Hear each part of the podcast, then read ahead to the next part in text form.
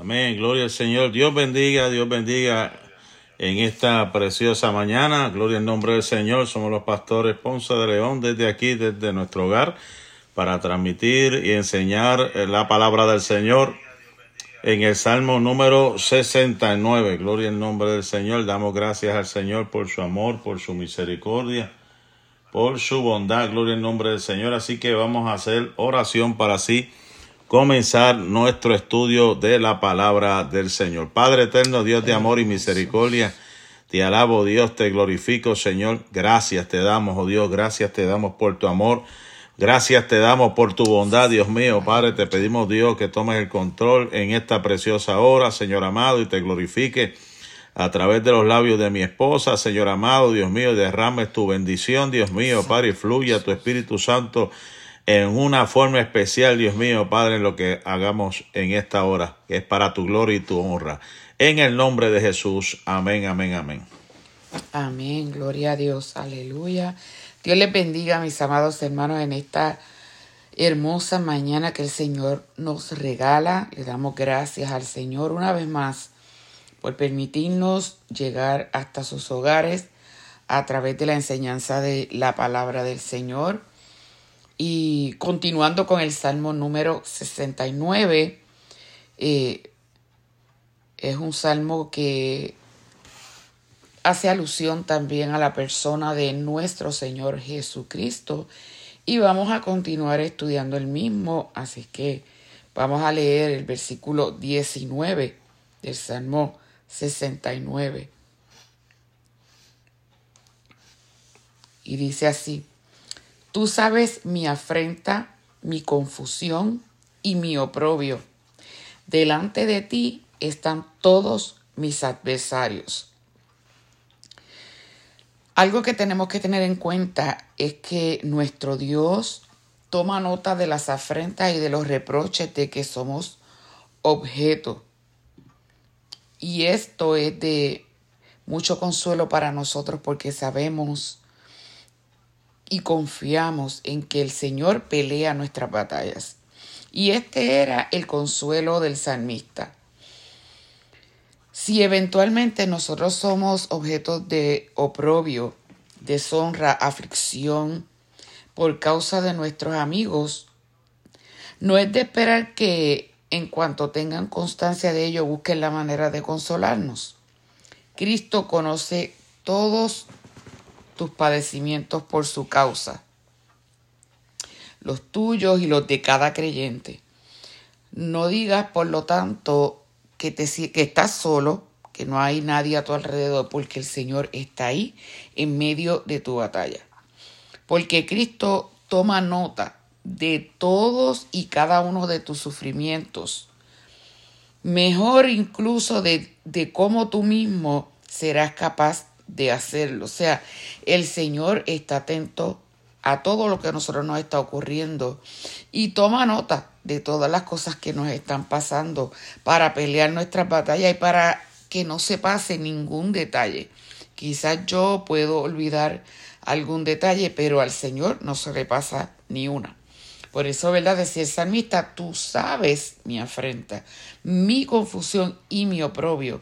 Delante de ti están todos mis adversarios, porque Dios conocía cuáles eran los adversarios del salmista David, igual que conoce cuáles son nuestros adversarios, y de igual forma conocía cuáles eran todos los adversarios que tenía su Hijo Jesucristo durante su ministerio aquí en la tierra.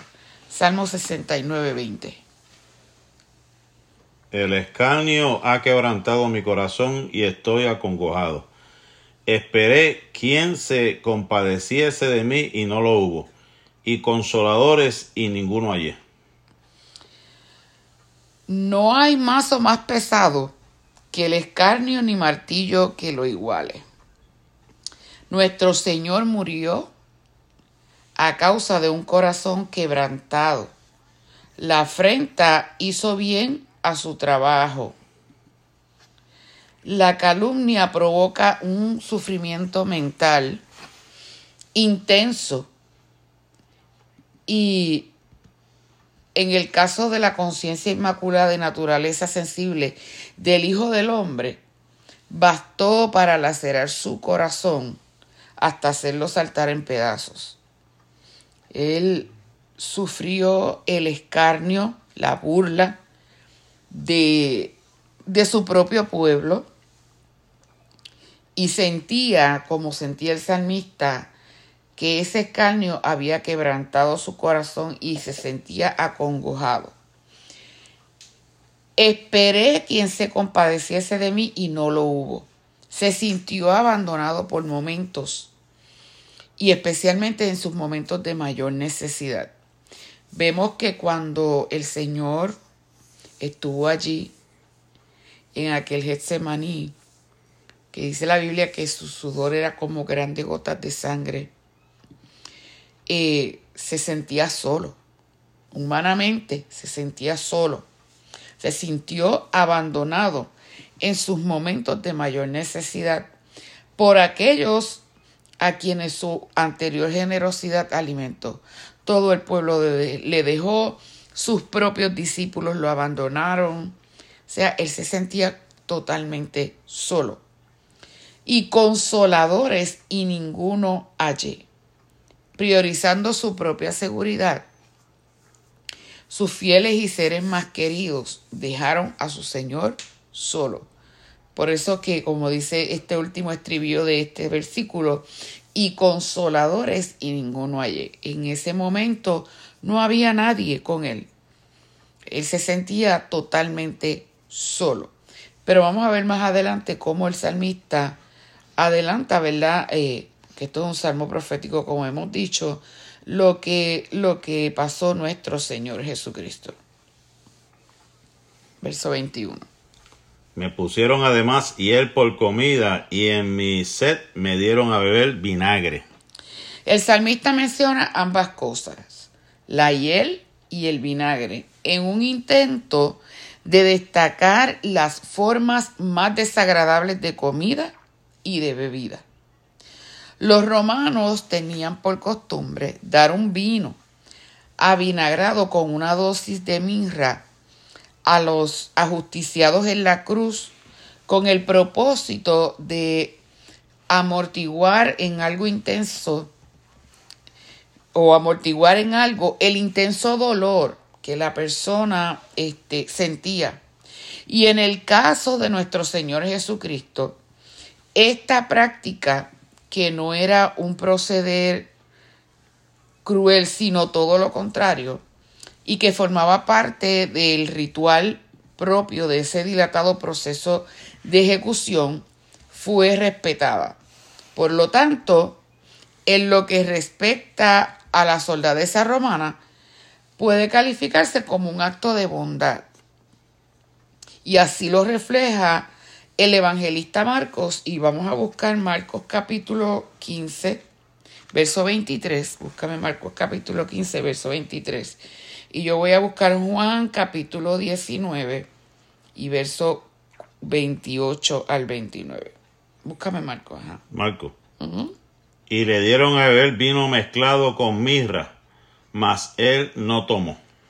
Sin embargo, Juan nos dice en el capítulo 19 y versos 28 al 29, él nos dice, después de esto, y esto fue ya en el momento que nuestro Señor se encontraba en la cruz, eh, ya estaba a punto de expirar. Dice, después de esto, sabiendo Jesús que ya todo estaba consumado, dijo para que la escritura se cumpliese, tengo sed. Y estaba allí una vasija llena de vinagre entonces ellos empaparon en vinagre una esponja y poniéndola en un hisopo se la acercaron a la boca. Y cuando Jesús hubo tomado el vinagre, dijo, consumado es.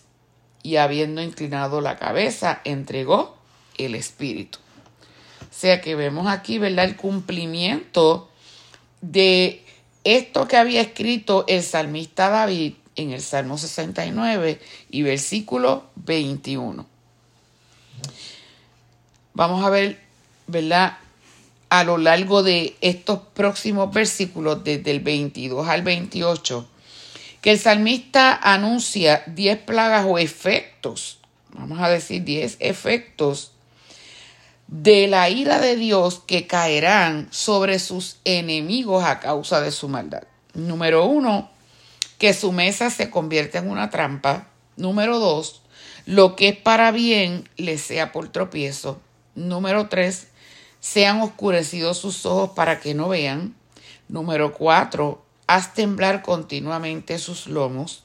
Número cinco, derrama sobre ellos tu ira y el furor de tu enojo los alcance. Número 6. Sea su palacio asolado y en sus tiendas no haya morador. Número 7. Pon maldad sobre su maldad. Número 8. No entren en tu justicia. Número 9. Sean borrados del libro de la vida. Y número 10. Y no sean inscritos con los justos. Estas son 10 plagas o efectos de la ira de Dios que caerán sobre sus enemigos a causa de su maldad. Ahora vamos a seguir con el versículo 22. Queremos aprovechar y saludar a la hermana Rosa Ruiz que nos está viendo, la hermana Margarita Colón que nos está viendo también, la hermana Mel, Mili Santiago. Le saludamos en esta hora. Gloria al Señor, Dios le bendiga. Verso 22. Sea su convite delante de ellos por lazo y lo que es para bien por tropiezo. Su convite o su mesa, como dice eh, la Reina Valera, significa figuradamente su prosperidad, la abundancia en todas las cosas. O sea, esto es como justa retribución por su crueldad y falta de humanidad hacia mí. Sea su mesa delante de ellos por lazo y lo que es para bien por Y como decíamos anteriormente, esto es uno de, de los diez efectos de la ira de Dios que caerían sobre los enemigos. En este caso del rey, y luego vemos en, en, el caso de nuestro Señor Jesucristo. El número uno es que su mesa se convierta en una trampa, ¿verdad? Que sea por lazo. Por eso dice el salmista, sea su mesa delante de ellos por lazo, como una trampa. Eh, y vemos que iban a, recibir una justa retribución por su crueldad y por la falta de compasión y de humanidad hacia el salmista. Versículo 23. Sean oscurecidos sus ojos para que no vean, y haz temblar continuamente sus lomos. Van a andar como deambulando, ¿verdad? En, en unas tinieblas muy densas que se pueden palpar, que se pueden sentir. Amaros más las tinieblas que la luz, y en las tinieblas van a permanecer. Dice la Biblia, ¿verdad?, que el Señor vino a los suyos, pero los suyos no les recibieron.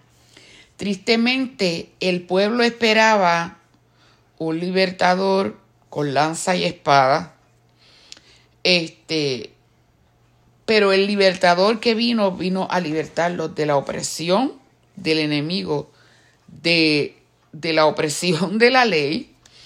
Pero ellos no entendieron esto. Y como dice la palabra del Señor, ellos amaron más las tinieblas que la luz y en las tinieblas permanecerán hasta cierto momento. Sobre Israel cayó una sentencia de ceguera tras la muerte de nuestro Señor Jesucristo. Porque vemos que cuando Él está frente a todo ese pueblo, ¿qué gritaba el pueblo? O sea, cuando primero eh, Pilato les presenta a Barrabás y le presenta al Señor para que ellos escojan, ellos decidieron por Barrabás. Y luego empiezan a decirle a, a Pilato, crucifícale. Ese mismo pueblo que en unos días atrás había estado clamando, ¿verdad? Y este, vamos a decir como alabando y diciendo, Osana al rey de los judíos en la entrada triunfal de él a Jerusalén. ese mismo pueblo ahora estaba pidiéndole a, al emperador que lo crucificara, que lo matara. O sea, había una ceguera en ellos espiritual tras la muerte de nuestro Señor y posteriormente persecución de sus apóstoles, porque vemos en el libro de los Hechos, podemos darnos cuenta cómo ellos comenzaron también a perseguir a los apóstoles cuando proclamaban a Jesucristo como el Mesías, como el Salvador del mundo. ¿Cuánto sufrieron los apóstoles? ¿Cuánto sufrió Pedro? ¿Cuánto sufrió eh, Pablo? ¿Cuánto sufrió Jacobo? Y así sucesivamente. Eh, Juan, ¿Por qué? Pues porque el pueblo estaba cegado y todavía el día de hoy gran parte del pueblo judío no ha aceptado a ese Mesías. Entonces ellos estaban cegados por una luz que no aceptaban, era la luz de Cristo, y todavía el día de hoy continúan de esa manera. Entonces, este segundo estribillo del versículo dice, y haz titubear sus lomos aquellos a quienes se les ha oscurecido los ojos, es natural que anden con la espalda encorvada, porque no miran hacia las cosas de arriba, sino constantemente a las cosas de la tierra, hacia abajo. Y lo que nos habla aquí la carta del apóstol Pablo a los Colosenses en el capítulo 3 y en el versículo 1 al 2, Colosenses 3, versos 1 y 2, que dice, si pues habéis resucitado con Cristo, poned la mira en las cosas de arriba y no en las de la tierra. ¿Verdad? Dice las cosas de arriba, donde está Cristo sentado a la diestra de Dios, poned la mira en las cosas de arriba, no en las de la tierra. Pero tristemente, así andaba este pueblo judío, así todavía está este pueblo viviendo. Y ahora muchos de nosotros los gentiles también estamos viviendo de la misma, o sea, están viviendo, muchos gentiles están viviendo de la misma manera. En vez de mirar las cosas de arriba, se están enfocando en las cosas de abajo, en lo terrenal, en lo que realmente es perecedero. Tristemente, pero esa es la realidad. Versículo 24. Derrama sobre ellos tu ira y el furor de tu enojo los alcance. Este derrama, en primer lugar, nos muestra la facilidad con la que Dios puede destruir a sus enemigos sin ningún esfuerzo, de forma tan fácil, tan sencilla, como es inclinar un frasco lleno de líquido y derramarlo. Derrama sobre ellos tu ira. En segundo lugar, el sentido mismo de derramar, lo que nos está queriendo decir o lo que denota es lo copioso, lo abundante de su ira. Nos transmite la idea de haber rebasado, pasado los límites de recipiente que la contiene, o sea, desbordándose, y por tanto se derrama. Y en tercer lugar, que su ira es algo repentino, súbito, inevitable, irreversible. En ningún momento el Señor nos dice cuándo va a derramar la ira. Él nos advierte cuándo va, nos advierte de que va a venir la ira de Dios. Pero Él no nos dice exactamente, este es el momento que lo voy a hacer. Y aquí el salmista pedía, derrama sobre ellos tu ira y el furor de tu enojo los alcance. Realmente estaba ahí el salmista pidiendo que Dios derramara sobre ellos su ira. ¿Sobre quiénes? Sobre los enemigos de él. Y de igual forma, el Señor lo va a hacer. Dios lo va a hacer con los enemigos del Evangelio, con la gente que es enemiga también de la iglesia de Cristo, de los siervos del Señor. Dios lo hace y Dios lo seguirá haciendo porque Él pelea las batallas de su pueblo. Esa es la grandeza de nuestro Dios. Verso 25. Sea su palacio asolado, en sus tiendas no haya morador.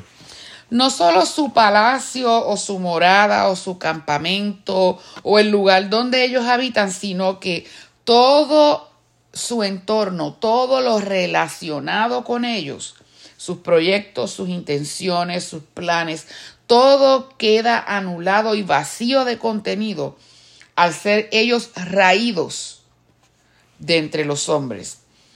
En sus tiendas no haya morador y que ninguno de sus descendientes, nadie de su simiente, habite en sus tiendas, lo que equivale a decir que mueran sin descendencia.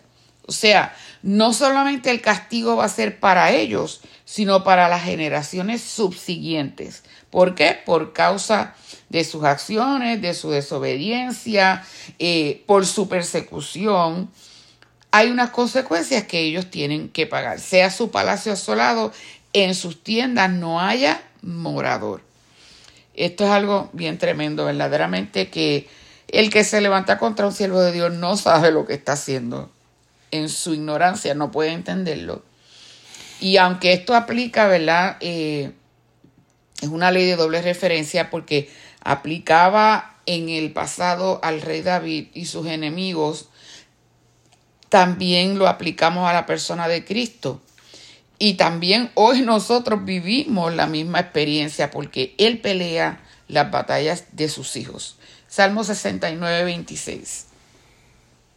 Porque persiguieron al que tú heriste y cuentan de dolor de los que tú llagaste. Llagaste.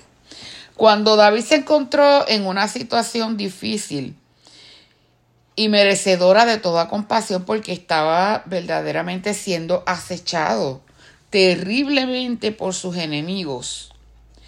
La boca nefanda de Simei arremetió contra él con la mayor crueldad, cargada de malicia y virulencia. Es de esto lo que se está quejando el salmista cuando él dice, persiguieron al que tú heriste y comentan el dolor del que tú llagaste. O sea, la gravedad de la situación era tal que en aquellos momentos David se sentía como que era mucha la presión, era mucha la persecución contra él.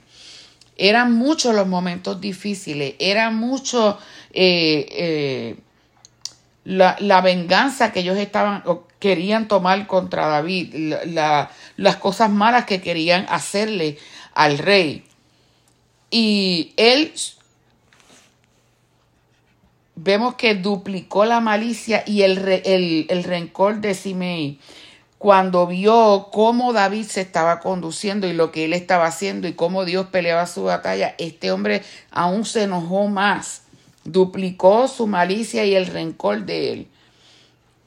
Las mismas palabras dichas en distintas circunstancias le hubieran amargado, pero nada más en el momento peculiar en el que fueron pronunciadas, eran palabras mortíferas. Y cuentan el dolor del que llagaste, lo que hace referencia a las conversaciones, habladurías en perjuicio de su persona y también ahora hablando, haciendo referencia a nuestro Señor Jesucristo en perjuicio de la causa de Cristo y la santidad de sus verdaderos eh, seguidores. O sea, de aquellos que fueron fieles al Señor, que se mantuvieron ahí con Él a su lado. Por eso dice, y cuentan del dolor de los que tú llagaste. De manera especial cuando estos atraviesan situaciones de sufrimiento y de dolor, porque persiguieron al que tú heriste. ¿Por qué dice esto y se refiere también a Cristo? Porque sabemos que el Padre envió a la persona de su Hijo, el Señor Jesucristo, completamente inocente. Por eso dice al que tú heriste, completamente inocente. Y vemos Isaías 53 que dice, herido fue por nuestras rebeliones, molido por nuestros pecados el castigo de nuestra paz fue sobre él y por su llaga fuimos nosotros curados. Para que nosotros tuviésemos paz, Él fue herido. Pasó este dolor, sufrimiento, soledad, abandono, entre tantas cosas. Pero vemos que Él va a venir por segunda vez, pero esta vez sin relación al pecado, y viene a reinar. Eso es ¿verdad? lo maravilloso de todo esto que el Señor muchas veces nos permite pasar momentos difíciles, pero más adelante, al pasar el tiempo, vemos la mano poderosa del Señor, cómo Dios pelea nuestras batallas. Y cuando miramos hacia atrás nos podemos dar cuenta de la grandeza de nuestro Dios y de cómo Él se glorifica en medio de las situaciones. Salmo 69, 27. Pon maldad sobre su maldad y no entren en tu justicia.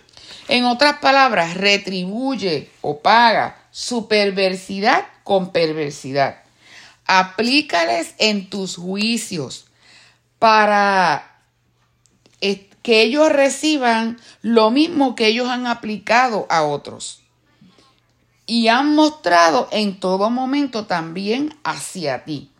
Que sean tratados en la hora del castigo en la misma manera en que ellos han tratado a otros en la hora de la opresión. De la misma forma que ellos se han conducido con los oprimidos, hazlo también para ellos. Devuélveles el mismo mal que ellos han hecho. En otras palabras, pon maldad sobre su maldad y no entren en tu justicia. Versículo 28.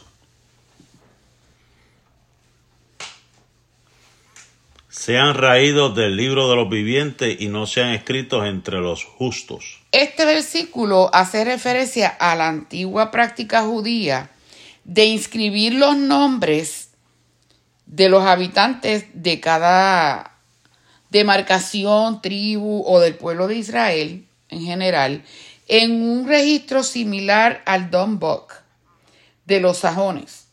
Y los nombres que, de los que iban muriendo eran tachados o borrados y dejaban de aparecer en el registro de los vivos.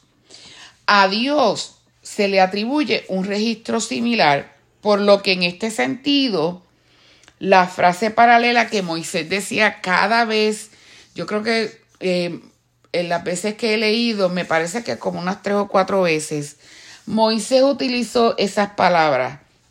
Mejor Ráeme a mí del libro, bórrame a mí del libro. Lo que Moisés le está queriendo decir a Dios es equivalente a decirle, mejor quítame la vida.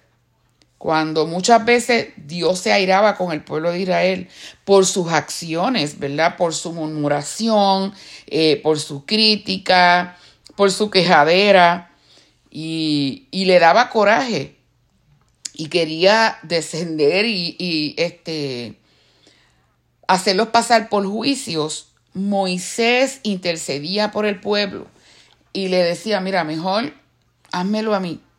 Y ahí vemos que lo que hace referencia es a eso mismo, quítame la vida a mí, pero no le hagas nada al pueblo.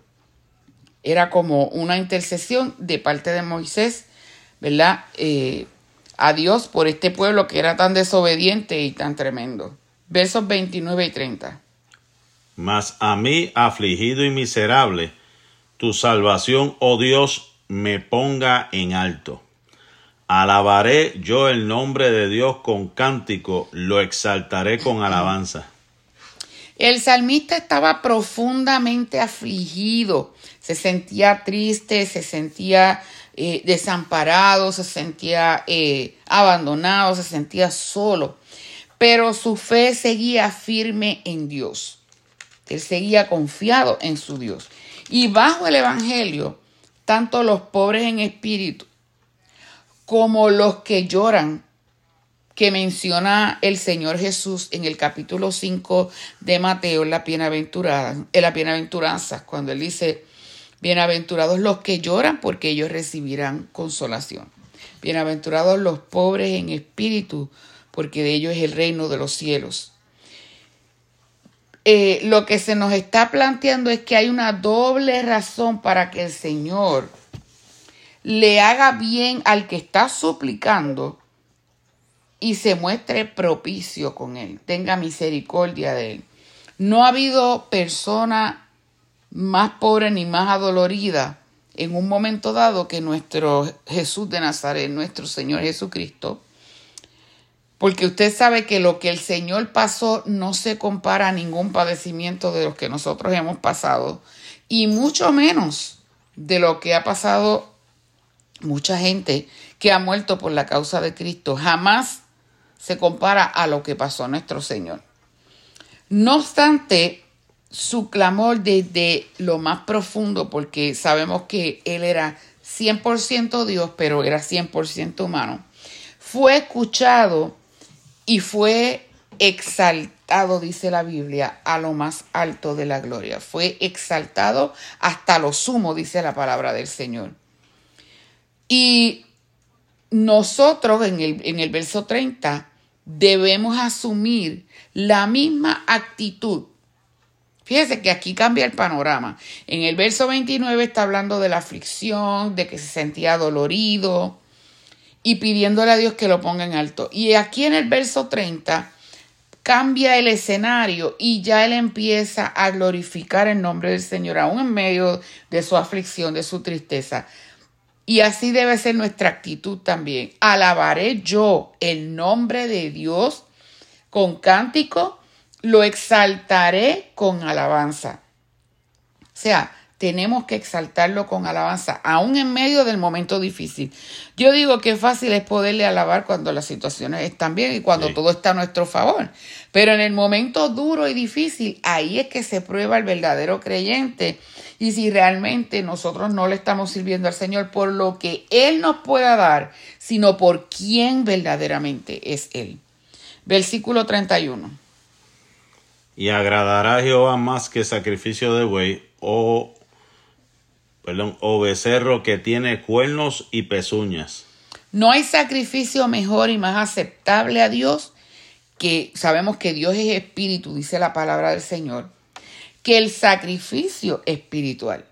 Y vemos aquí cómo resalta el salmista el poco valor y deshonra de las meras ofrendas exteriores, mencionando los cuernos y las pezuñas, que eran despojos de la víctima, ¿verdad? Porque la víctima era que un buey que, o un becerro que se sacrificaba y lo que quedaba de él, pues era eso, los cuernos y, y las pezuñas. No eran los sacrificios, sino la intención del corazón.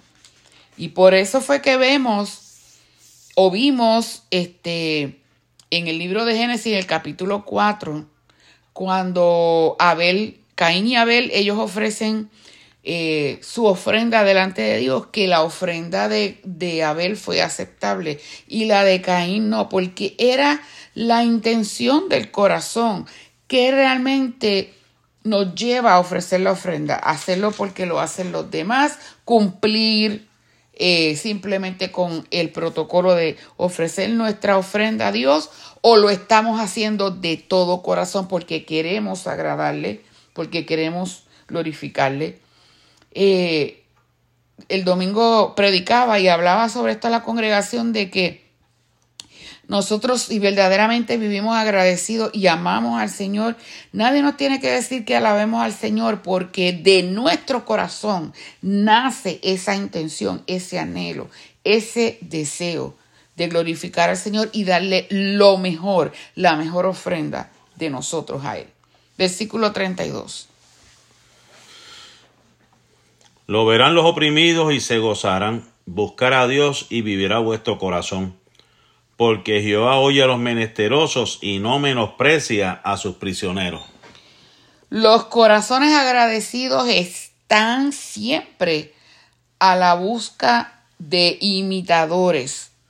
Y el salmista contempla con gozo, con regocijo, el que otros colectivos de personas humildes y oprimidas, al observar los tratos del Señor con sus siervos, se sientan alentados a buscar una solución similar para sus propias tribulaciones. O sea, otras personas que estén pasando por pruebas al ver de la manera en que el Señor nos corresponde, de la manera en que Él pelea nuestras batallas, esto les sirve a ellos de impulso para ellos también confiar en Dios total y absolutamente y saber que Él también ha de pelear sus batallas. Se gozarán. Buscad a Dios y vivirá vuestro corazón. Realmente si nosotros buscamos al Señor, Él aliviará nuestras penas y nuestras necesidades y disfrutaremos la vida que Él nos da, confiando en las cosas maravillosas que Él hace a favor de sus hijos. La gente que no sirve a Dios muchas veces testifica de las cosas grandes que Él hace para con nosotros, de acuerdo a cómo ellos pueden contemplar, ver, observar la manera en que Dios pelea nuestras batallas y cómo Él hace cosas, disipa los vientos, eh, calla el mar, sea, de la manera en que Dios se glorifica a favor de sus hijos, la gente también se da cuenta. Y otros que estén pasando por prueba también en medio de la iglesia de Cristo. A algunos hermanos, de, algunos de nuestros hermanos en Cristo también viendo de la forma en que Dios pelea nuestras batallas, su fe se aumenta, su confianza en Dios aumenta y ellos también se gozan en lo que Dios hace a través de nosotros y su esperanza también se aumenta sabiendo que Dios puede hacer lo mismo por ellos. Versículo uh, número 33. Porque Jehová oye a los menesterosos y no menosprecia a sus prisioneros. Los ejemplos de David y de nuestro Señor Jesucristo y los muchos santos o siervos del Señor, todos estos ejemplos apuntan a probar y a comprobar que verdaderamente el Señor o Jehová oye a los menesterosos y que Él no menosprecia a sus prisioneros. Los menesterosos, aunque pobres, disfrutan de libertad.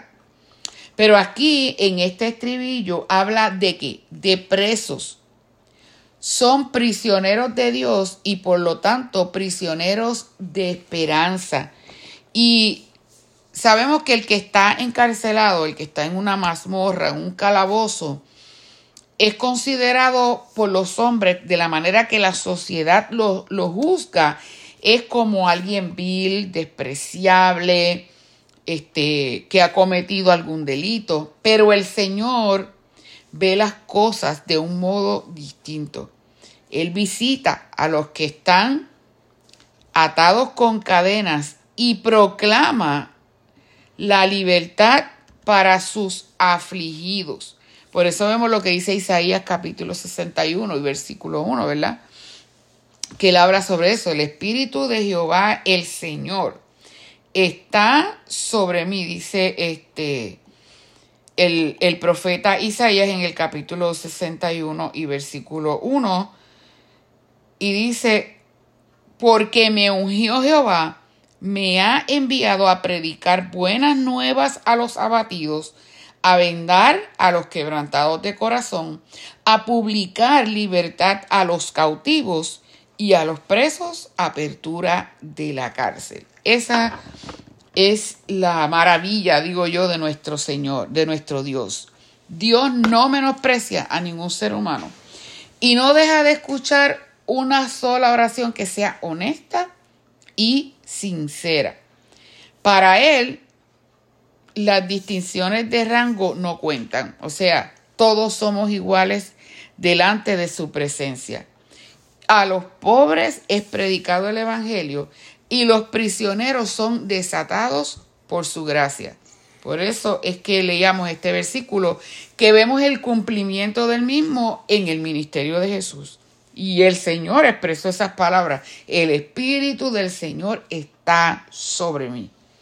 Porque me ungió Jehová y me ha enviado a predicar buenas nuevas a los abatidos, a vendar a los quebrantados de corazón, a publicar libertad a los cautivos y a los presos, apertura de la cárcel. Qué maravilloso es nuestro Dios, verdaderamente que sus hijos disfrutamos de muchas bendiciones y muchos privilegios. Amén. Versículo 34. Alábenle los cielos y la tierra, los mares y todo lo que se mueve en ellos. Esta es la doxología de un corazón radiante. El escritor en este momento había descendido a las profundidades y ascendido a las alturas. Y en consecuencia, él invita a todo el ámbito de la creación a bendecir al Señor. Alábenle los cielos y la tierra, los mares y todo lo que se mueve en ellos. O sea, toda, toda especie animal que hay ahí, los peces, eh, todo lo que hay ahí en el mar. Él lo invita a adorar el nombre de Dios. Nuestro amado nos incita a la adoración agradecida. Por eso incluye a toda la naturaleza. O sea, lo que esto nos enseña es que, miren, nosotros somos parte de esa naturaleza porque Él nos creó. Y como yo les decía a los hermanos el domingo, somos bendecidos y privilegiados porque la creación fue hecha por su palabra, pero sin embargo cuando se trató de nosotros, del ser humano, del hombre, el Señor Dios se ensució sus manos y del polvo y del polvo de la tierra creó al hombre y sopló hálito de vida, aliento de vida a ese hombre. Y luego de la costilla del hombre hace una mujer. Fíjese qué hermoso, qué hermoso y qué, qué bendecidos y privilegiados nosotros somos. Y en este momento el salmista está incitando a toda la naturaleza a alabar al nombre del Señor, a glorificar su nombre. Versículo 35 y 36. Porque Dios salvará a Sión y reedificará las ciudades de Judá y habitarán allí y la poseerán. 36. Ajá. La descendencia de sus siervos la heredará y los que aman su nombre habitarán en ella. Israel, caído y menesteroso, tendrá su porción en la misericordia del Señor. Sabemos, ¿verdad?, que hay, una, hay unas promesas para el pueblo de Israel y que pronto se van a cumplir, pronto veremos eh, lo que Dios va a hacer con su pueblo. Ya está haciendo, pero aún vamos a ver cosas mayores. Eh, pero también la iglesia de Cristo, su amada, en el corazón de su esposo glorioso, será reavivada y fortalecida. Ya no habrá más llanto, ya no habrá más dolor, ya no habrá más tristeza. Vamos a disfrutar de un gozo eterno. Dios salvará a Sión y reedificará las ciudades de Judá y habitarán allí y la poseerán. O sea, para que ellos moren allí y la posean. Por más cautividades a que pueda verse sometida o desolaciones se hayan apoderado de ella, la tierra de Canaán pertenece a Israel por un pacto de sal. Y si buscamos segundo libro de Crónicas en el capítulo 13, y versículo 5. Les voy a leer ese versículo y le voy a pedir a mi esposo que busque números 18 y 19 también. Segundo libro de Crónicas 13, verso 5. Mire lo que dice. ¿No sabéis vosotros que Jehová, Dios de Israel, dio el reino de Dios, perdón, que Jehová, Dios de Israel, dio el reino a David sobre Israel para siempre a él y a sus hijos bajo pacto de sal. ¿Y qué nos dice también ah, números? Número 18, 19. oh, 19. Todas las ofrendas elevadas de las cosas santas que los hijos de Israel ofrecieran a Jehová, las he dado para ti. Y para tus hijos y para tus hijas contigo por estatuto perpetuo, pacto de sal, perpetuo es delante de Jehová para ti y para tu descendencia contigo. Lo que esto quiere decir, usted sabe que cuando usted le echa sal a un alimento, la sal se utiliza para qué? preservar. Para preservar, exactamente. So, ese pacto o, de sal lo que quería decir que eso era algo perdurable, era algo indisoluble, no se podía disolver, no se podía romper. Era el pacto de Dios, entre Dios y el pueblo de Israel.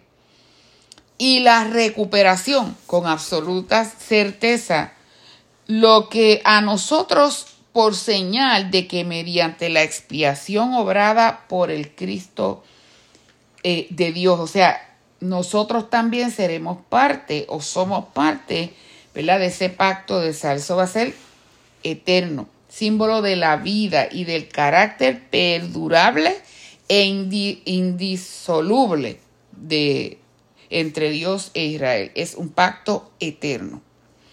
La conclusión de este Salmo 69 nos recuerda lo que dice el Salmo 22, 31. Vendrán y anunciarán su justicia a generaciones que no han nacido aún, anunciarán que Él hizo esto. O sea, la simiente, la descendencia yace cercana al corazón de nuestro Salvador y que disfrute de todo el bien prometido.